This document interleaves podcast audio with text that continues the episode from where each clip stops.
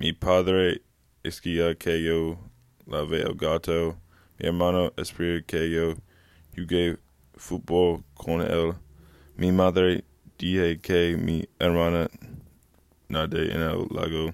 Mi padre le mandé que yo coma el pollo. Mi hermano se oponga a que yo mira la televisión. Mi hermana se suples que yo limpie su dormitorio. Mi abuelo es que yo compré las putas. Mi, mi tío le recomendé que yo coma mucha comida.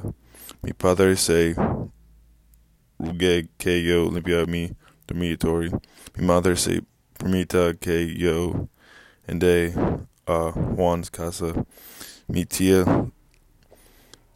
impide que yo bebe la soda. Mi hermana quiere que mi hermano y yo tenemos nuestro caballo. y padre y yo nos aconsejamos que mi madre necesita un coche. Mi tío le aseguró que mi hermana corte su, su caballo. Yo prefiero que mi hermano a sus zapatos.